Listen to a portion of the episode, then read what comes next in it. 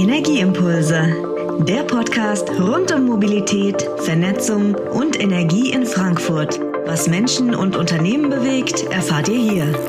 Mainovas Nachwuchsgeneration stellt die Fragen, Frankfurter Experten geben die Antworten. Gute und herzlich willkommen. Basti und ich begrüßen euch zu einer neuen Folge. Gute. Unsere schöne Stadt ist ja eher für Wolkenkratzer und das Bahnhofsviertel bekannt, aber auch in Sachen Natur- und Artenvielfalt hat Frankfurt einiges zu bieten. Ja, genau, Marco.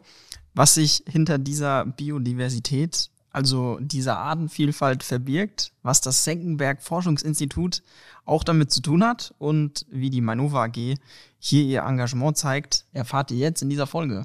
Und bevor wir uns diesem Thema widmen, sind wir euch natürlich wie immer noch eine Antwort aus der letzten äh, Folge schuldig.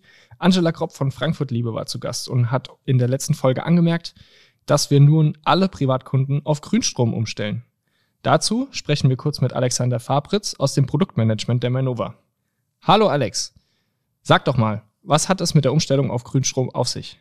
Ja, hallo zusammen. Erstmal danke für die Einladung. Ähm, mein Name ist Alexander Fabritz und ich bin seit etwas mehr als fünf Jahren im Produktmanagement bei der Mainova für die Betreuung von unseren Ökostromprodukten zuständig. Prinzipiell hat sich die Mainova entschieden, für alle Privatkunden CO2-freien Strom zu beschaffen. Aber jetzt kann man sich fragen, warum kann man solchen Strom beschaffen? Stellen Sie sich das europäische Stromnetz wie einen See vor dem alle Erzeuger ihren Strom als Quellen einspeisen. Da ist egal, ob der Strom aus einem Kohlekraftwerk oder einer PV-Anlage oder Strom aus Biomasse oder aber auch einem Gaskraftwerk ähm, stammt. Alles landet erstmal in dem See. Wenn Sie nun Strom verbrauchen, beziehen Sie den auch aus dem See.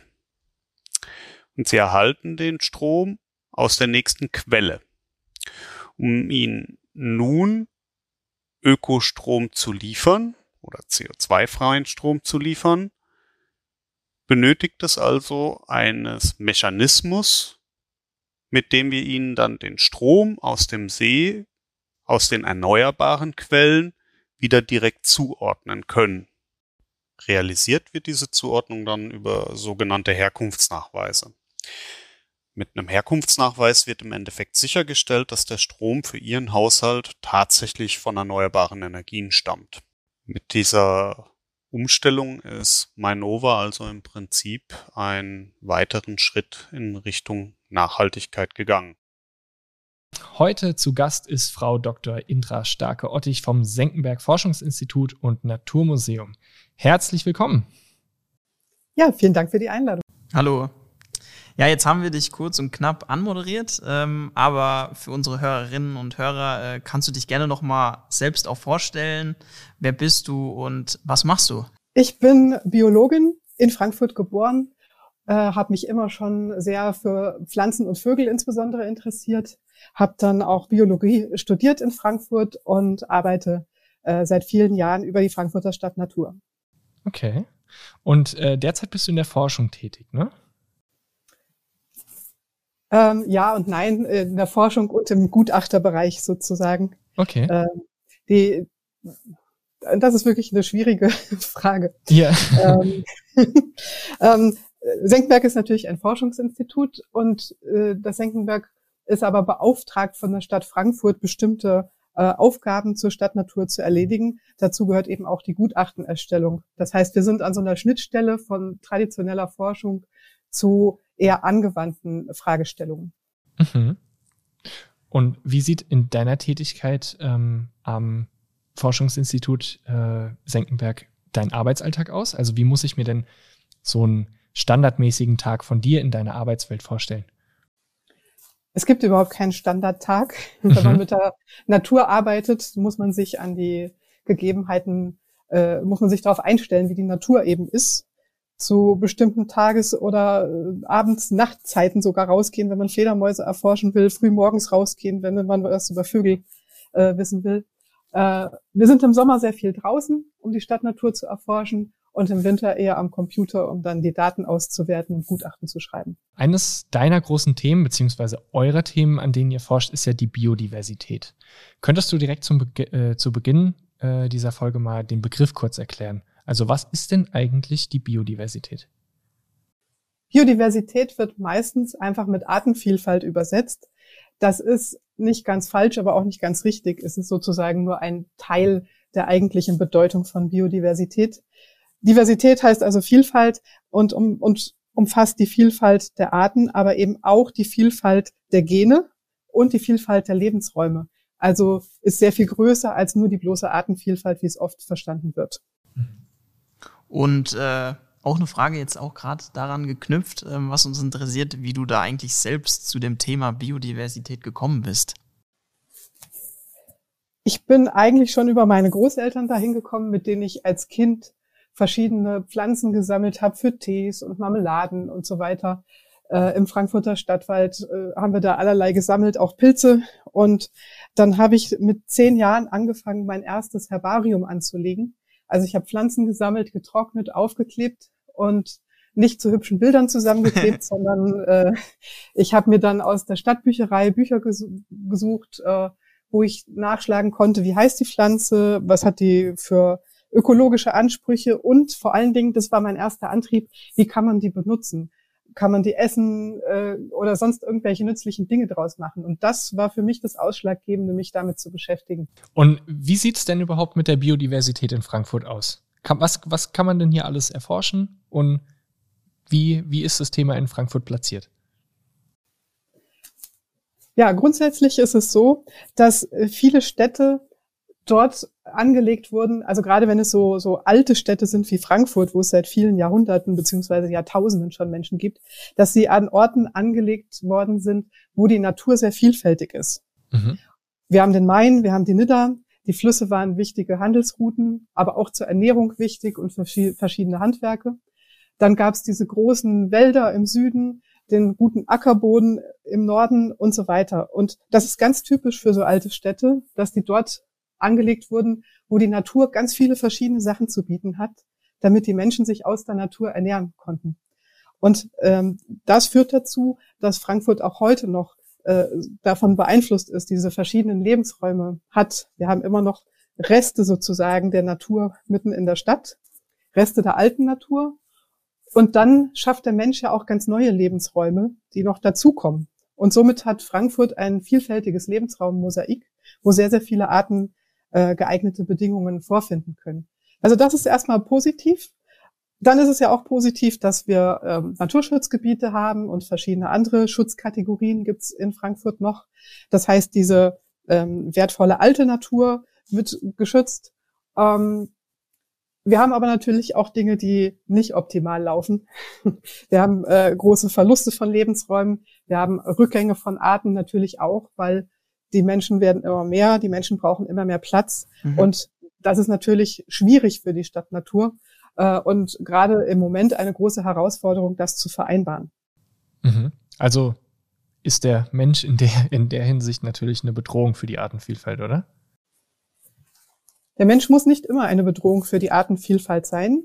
Wir sind ja in einem Gebiet, wo wir es mit Kulturlandschaften ganz viel zu tun haben. Also ich nenne jetzt mal die Streuobstwiesen, die Äcker und so weiter. Das gibt es seit Jahrhunderten. Mhm. Und viele Tier- und Pflanzenarten haben sich daran angepasst, dort mit uns gut zu leben. Dann auch klar, du arbeitest für das Senckenberg Forschungsinstitut ähm, rund um das Thema Biodiversität. Was kann denn da oder was tut das Senckenberg ähm, dafür, dass diese Biodiversität, Zungenbrecher, mhm. dann auch erhalten oder auch ausgebaut wird?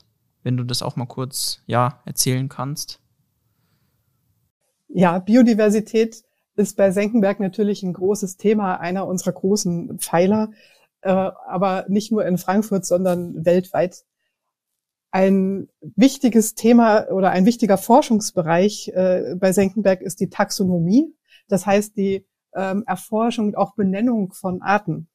Das heißt, es gibt äh, äh, Forschergruppen bei Senckenberg, die forschen in der Tiefsee, die forschen hm. in der Antarktis oder im tropischen Regenwald oder auch in der mongolischen Steppe, äh, um nur ein paar Beispiele zu nennen und beschreiben dort auch und finden dort auch immer noch neue Arten dokumentieren die, beschreiben die. Was natürlich ganz wichtig ist, diese Arten zu kennen, damit sie weltweit überhaupt geschützt werden kann. Das Ganze nimmt dann aber verschiedene Ebenen ein, äh, die Untersuchung von Lebensräumen, führt dann aber auch wieder hin zu Beratung von Politikern beispielsweise mhm. ähm, oder eben so einer engen Zusammenarbeit wie jetzt unsere Arbeitsgruppe, die hat ähm, mit der Stadt Frankfurt die Beratung des Umweltamtes oder Arbeiten für das Umweltamt.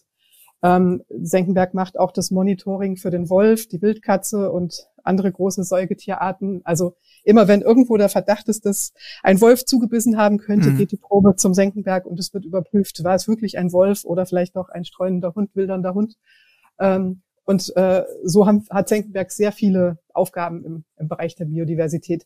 Bis hin zu einem Projekt ähm, an unserem Standort in Frankfurt, wo wir rund um die Gebäude herum äh, versuchen, ein bisschen Diversität in Bockenheim zu schaffen mit dem wilden Meter, mit Nistkästen, mit äh, Wildbienen-Niststandorten und so weiter. Also bis ins ganz, ganz Kleine. Sozusagen vom ganz Großen bis ins ganz Kleine. Okay. Äh, ganz viele Aktivitäten.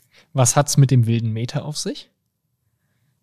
Der wilde Meter ist in der Mertonstraße vor äh, unserem Gebäude ein Grünstreifen, der nicht in klassischer Weise begrünt wurde, sondern sozusagen wild sich selber begrünen kann, um dort einer größeren Anzahl von einheimischen Insekten Nahrung und äh, Unterschlupf zu bieten. Wenn wir mal ganz konkret an die Sache ra äh, rangehen, was läuft denn in Frankfurt bei der Biodiversität wirklich gut und wo sollte Frankfurt besser werden?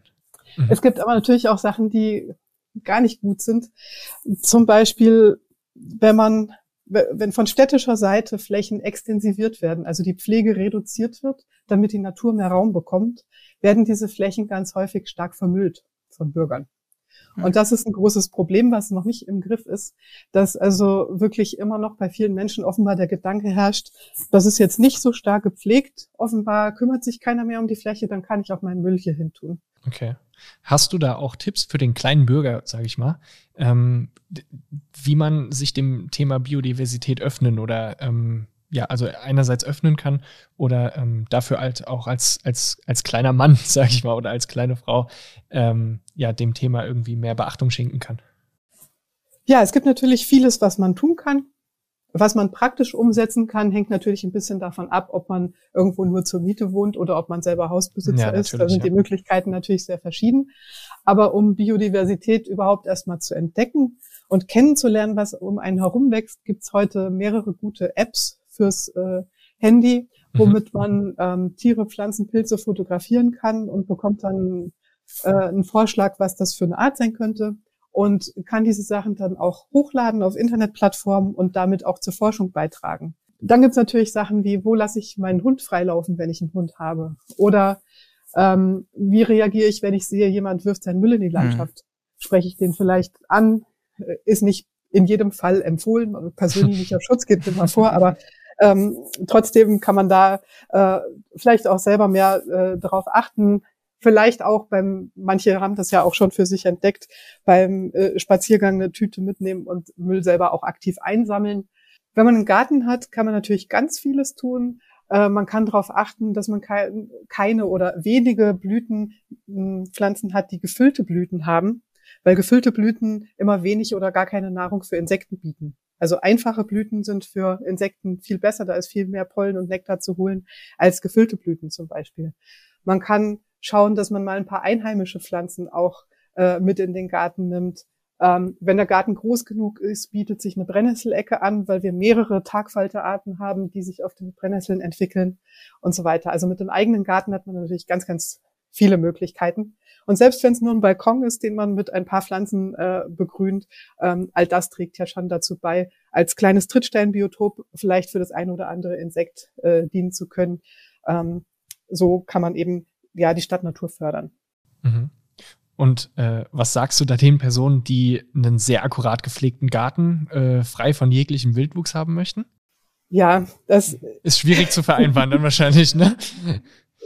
Nein, solange das ein, also der Natur ist es egal, ob die Pflanzen in Reihe und Glied stehen ja. oder ob sie äh, durcheinander mhm. stehen. Das ist egal, wenn es die richtigen Pflanzen sind. Mhm. Also das heißt, Ordnung muss ich nicht ausschließen. Was allerdings tatsächlich problematisch ist fürs Stadtklima und äh, für die Stadtnatur sind diese Kiesgärten.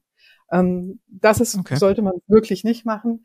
Dieser äh, normaler Gartenboden, Gras und so weiter hat eine kühlende Funktion aufs Mikroklima der Stadt.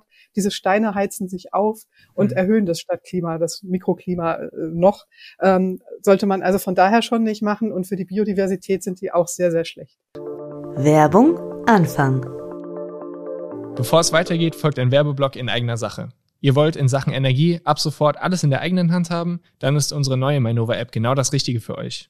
Damit könnt ihr zukünftig euren Zählerstand ganz einfach per Kamera erfassen, den Online-Service jederzeit von unterwegs nutzen und euch exklusive Vorteile und Rabattcodes sichern. Ladet euch dazu einfach die neue Mainova-App im App Store und Google Play Store herunter. Die Links dazu findet ihr in den Show Notes. Werbung Ende. Ja, und jetzt haben wir ja schon häufiger gesagt, ähm, Frankfurt hat viele besondere Orte und Flächen, zum Beispiel den Stadtwald, äh, Schwanheimer Dünen hattest du auch schon genannt und natürlich dann Main und Nidda. Da gibt's auch zurzeit eine Ausstellung im Senckenberg-Museum, die Ausstellung Flüsse, äh, bei dem Mainova mit dem Senckenberg-Museum kooperiert. Was sind denn deine persönlichen Lieblingsschatzkammern der Stadt? Ich persönlich mag die Schwanheimer Düne wirklich sehr gern. Ich bin dort in der Nähe aufgewachsen und das war für mich als Kind schon so ein Ausflugsziel mit dem Fahrrad in die Düne. Da habe ich mich als Kind sehr oft rumgetrieben. Da gab es diesen äh, Bohlenweg noch nicht, der da heute als Besucherleitsystem eingebaut ist. Aber ist also wirklich ein ganz toller und wirklich besonderer Ort in unserer Region, diese Sanddüne. Und ein anderer Ort, den ich sehr schätze, der aber leider oder auch glücklicherweise nicht öffentlich zugänglich ist, ist der Monte Scherbellino. Der ist ja nun aus äh, Sicherungsgründen, weil es eben eine alte Deponie ist und ähm, ja, da, da noch einiges an technischem Gerät ist und so weiter, ist der nicht für die Öffentlichkeit zugänglich. Und Mhm. ich hatte aber das Glück, ihn über fünf Jahre im Rahmen eines äh, Projektes äh, untersuchen zu können, also die Artenvielfalt dort. Wir als Manova tun da auch sehr viel. Ähm, zum Beispiel in unserem HKW West ähm, in der Innenstadt ähm, sind zum Beispiel die Nistplätze für Wanderfalken ähm, geschaffen worden. Oder wir fördern auch diese Streuobstwiesen im Kierdorfer Feld. Warum gelten da eigentlich Streuobstwiesen, ähm, wie die Manova das fördert, als besonders wertvoll dafür? Warum ist das so? Ähm, Streuobstwiesen sind eine alte Kulturlandschaftsform, die zwei Sachen miteinander verbindet, nämlich Bäume mit einem in der Regel extensiv genutzten Unterwuchs. Und das heißt, es ist eine Halboffenlandschaft, in der ganz verschiedene ökologische Nischen sind, die das Ganze dann insgesamt so artenreich machen. Wieder was gelernt, oder? Wieder was gelernt, ja, auf jeden Fall. Also wir haben jetzt ausgiebig über unsere Themen, glaube ich, gesprochen. Ja, Ne? absolut. Äh, viele neue Einblicke hast du uns gewährt. Da schon mal einen vielen Dank schon mal. Ja. Ja, sehr gerne. Und ähm, genau, dann leiten wir mal über zu unserer Impulszeit. Ähm, das ist immer unser kleines Frage-Antwort-Spiel zum Ende jeder Podcast-Folge. Und ähm, der Basti hat da ein paar Fragen und wir würden dich bitten, ganz kurz und knapp einfach darauf zu antworten. Ähm, was gibt dir Energie? Ähm, Schokolade, Wann stehst du unter Spannung? Zeitstress, Wobei wird dir warm ums Herz? Tierkinder, Hund oder Katze? Hund auf jeden Fall. Deine Lieblingsausstellung im Senckenberg-Museum? Die vergangene Ausstellung zur Blumenmalerin Elisabeth Schulz. Dschungel oder Wüste? Weder noch. Nordsee oder Mittelmeer? Nordsee. Wattwanderung oder Spaziergang durch die Alpen? Wattwanderung. Elektro- oder Gasherd? Gas. Wie viel kostet eine Kilowattstunde Strom? Keine Ahnung. Dein erster Gedanke an Frankfurt? Äh, zu Hause. Wie gestaltest du deine persönliche Energiewende? Ja, wir bauen gerade eine neue Heizung ein. Wir haben uns von der Erdölheizung verabschiedet und sind gerade im Umbau auf eine Kombination aus Solarthermie mit äh, einer Scheitholz- und äh, Pelletanlage. Ja, perfekt. Und äh, ja, zu guter Letzt äh, drehen wir das ganze Spiel nochmal um. Jetzt kannst du uns nämlich eine Frage stellen, nachdem wir dir ja so viele Fragen gestellt haben heute. Ähm, was wolltest du denn schon immer mal rund um das Thema Energie von uns wissen? Ich interessiere mich für diese kleinen Windkraftanlagen, die man aufs Dach bauen kann. Und da würde ich gerne wissen wollen, braucht man dafür eine Genehmigung? Und wie finde ich raus, ob mein Haus an einem Standort steht, wo sowas überhaupt sinnvoll ist? Okay. Sehr spannende Frage. Ja, sehr spannende Frage. Da machen wir uns mal schlau. Genau, die werden wir dann in der nächsten Podcast-Folge dann auch beantworten. Da kommt wieder ein Experte, so wie das auch ähm, üblich bei uns ist. Der wird dir das dann auch noch mal ganz ja, speziell dann auch erklären. Da kannst du gerne reinhören am Anfang unserer nächsten Podcast-Folge. Und ja, wir bedanken uns nochmal ähm, für das super Gespräch, für das super interessante Gespräch. Und ja, bedanken uns. Ja. Ja, vielen Dank auch von mir. Kurz in eigener Sache.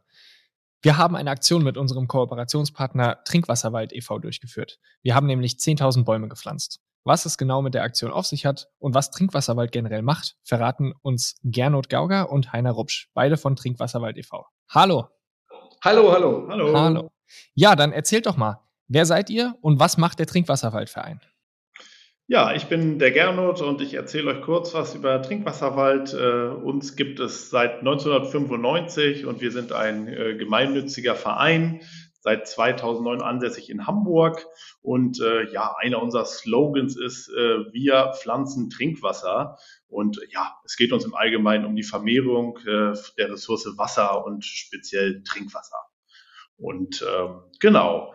Was macht der Trinkwasserwald, ist die Frage. Also wir bauen dazu äh, Nadelwälder und Monowol, äh, Nadelwald-Monokulturen um in naturnahe Laubwälder und äh, ja, darunter ergibt sich einfach ein viel höherer Austrag äh, an Wasser und Trinkwasser im Speziellen. Okay, und äh, wie ist die Beziehung zur Rhein-Main-Region von eurem Trinkwasserwaldverein? Ja, hier, hier ist Heiner und äh, ich bin seit zehn Jahren schon mit Trinkwasserwald in, unterwegs im Taunus. Also Taunus und Frankfurt ist klar, eine starke Allianz nicht nur Erholungsgebiet, sondern eben auch äh, unter anderem eben auch äh, Reservoir für gutes Grundwasser, gutes Trinkwasser für die Stadt Hamburg. Das machen wir schon seit zehn Jahren mit unterschiedlichen Partnern, haben wir schon äh, bestimmt 50, 60 Hektar die letzten Jahre bearbeitet. Und jetzt ist es so, dass wir, äh, dass wir ja vor einigen Tagen mit der Manova 10.000 Bäume gepflanzt haben. Daraus entstehen etwa zweieinhalb bis drei Hektar, je nachdem. Und diese zwei bis zwei, diese zweieinhalb bis drei Hektar werden zukünftig etwa ähm, 2.400 Menschen das lebenslange Trinkwasser sichern. Und das ist, denke ich mal, eine ganz großartige äh, Botschaft, die wir gerade zum Internationalen Tag des Wassers nochmal nachschieben können. Denn der heißt Grundwasser, der unsichtbare Schatz. Absolut, das ist eine beträchtliche Zahl. Und ähm, gib uns doch noch mal einen kurzen Einblick. Wie lief denn unsere Aktion ab? Ja, also war wunderbar. Die, die Leute haben natürlich Spaß gehabt beim Pflanzen und äh, äh jeder Schweißtropfen, äh, der dort vergossen wird, ich sage das mal so salopp, äh, ist eine Erinnerung, die natürlich nicht nur in die Erde rutscht, sondern die man mit nach Hause nimmt, weil das ist gelebtes Leben und da sind Emotionen dabei, wenn gepflanzt wird und es wird nicht nur sachlich ein Baum gepflanzt, sondern es ist große Freude da und mit dieser großen Freude, äh, denk mal, denk, denken wir, ähm, damit kann man was bewirken, weil die Menschen, die einmal so etwas genossen haben, werden später sich daran erinnern und werden später auch auf bestimmte Art und Weise Verantwortung übernehmen. Das ist toll. Absolut, ja. So, dann äh, sage ich mal ganz lieben Dank an euch beide für diesen Einblick und ähm, genau, weiterhin euch viel Erfolg, viel Erfolg dem Trinkwasserwaldverein weiterhin und äh, auf viele schöne weitere Projekte. Klasse, darauf freuen wir uns. Vielen Dank, äh, das ist unser, äh, unsere Idee. Danke. Das war's für heute. Wir hoffen, ihr konntet ein paar Impulse mitnehmen. Alle Infos zur Folge findet ihr in den Show Notes. Um nichts zu verpassen, folgt uns gerne auf Instagram und abonniert unseren Podcast. Über eine Bewertung freuen wir uns natürlich auch. Wir wünschen euch noch einen energiereichen Tag. Energieimpulse. Powered by MyNova.